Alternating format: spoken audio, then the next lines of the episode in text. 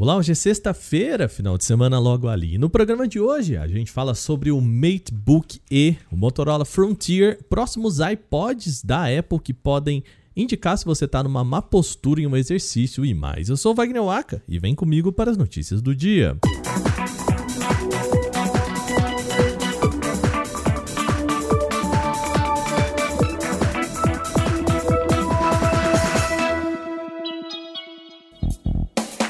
Depois de ter sido mostrado para o mercado chinês em novembro do ano passado, o Huawei MateBook E foi lançado em outros países. O produto se destaca por ser um 2 em 1 com tela OLED, bordas bastante finas e construção compacta.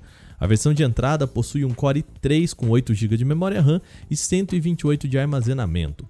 O modelo intermediário conta com Core i5, 8 de memória RAM e 256 GB de espaço para armazenamento interno. E tem também uma variante mais poderosa que aí sim é um Core i7 com 16 GB de memória RAM e 512 de armazenamento. Por ser um 2 em 1, ele pode ser utilizado como um tablet ou notebook após a conexão do teclado portátil que acompanha o produto mesmo na caixa. O MateBook E foi lançado na Arábia Saudita e em outros países do Oriente Médio com preços partindo de 2.999 rias sauditas.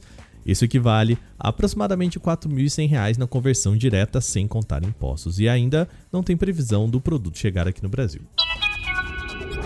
Um suposto aparelho da Motorola chamada Frontier teve algumas imagens vazadas na internet. Segundo o informante Ivan Blass, o aparelho deve ter uma câmera enorme com sensor de 194 megapixels. Sim, 194 megapixels. Ele também deve ter laterais curvas e visual bem agressivo. As imagens reveladas por Blass mostram um modelo com design bem diferente do que a Motorola tem apresentado nos últimos anos. Ali debaixo da lente principal, que é bem gigante, existem outras duas câmeras, provavelmente um sensor ultra-wide e outra de aproximação. A bateria deve ser de 4.500 mAh com recarga rápida de 125 watts. Infelizmente, ainda não existe uma data de lançamento para esse suposto Motorola Frontier, mas é possível que ele chegue no início do segundo semestre desse ano. Uma nova patente da Apple indica que os próximos AirPods podem corrigir a má postura dos usuários durante um exercício físico e até em aulas de yoga. O sistema é chamado de detecção de pose e utilizaria o acelerômetro do fone para desempenhar essa função. O documento cita ainda que um dispositivo eletrônico hospedeiro, por exemplo, um iPhone, pode se comunicar sem fios com os fones de ouvido, oferecendo também treinamentos e resposta aos usuários enquanto avalia o desempenho de uma rotina de exercício. A ideia é que os fones possam chamar a atenção do usuário com frases como vira a cabeça para a esquerda ou vai mais para a direita, estica um pouquinho mais aqui, algo do tipo dependendo da atividade praticada. Ainda não dá para saber se a Apple vai mesmo implementar essa novidade nos AirPods Pro de segunda geração.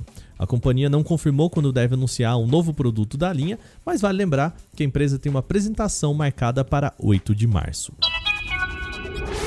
Usuários do WhatsApp para iOS já podem baixar uma atualização que permite a reprodução de mensagens de voz em segundo plano. Isso significa que os donos de iPhone agora podem ouvir um áudio enquanto navegam em outra janela de bate-papo ou conversas em grupos. Até então era necessário ficar na conversa até o final da reprodução, ou seja, se você tinha aquele áudio que você recebeu de um amigo ali de 5 minutos, 6 minutos, tinha que deixar a tela aberta e era bastante inconveniente para quem utilizava o WhatsApp no trabalho, por exemplo. A partir de agora, quando a pessoa der play para tocar uma mensagem, uma faixa na parte superior da tela vai exibir o nome do contato com o ícone do microfone e uma barra de progresso que vai possibilitar pausar, continuar ou fechar a mensagem de voz. Por enquanto, esse recurso está disponível apenas em aparelhos da Apple e não há previsão de quando usuários do Android também vão poder experimentar a novidade.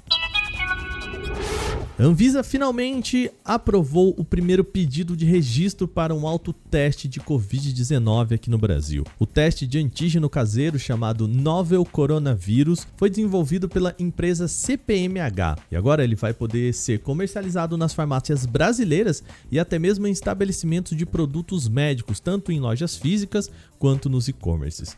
Segundo a Anvisa, o autoteste foi aprovado para uso com amostras de suave nasal não profunda com resultado após 15 minutos.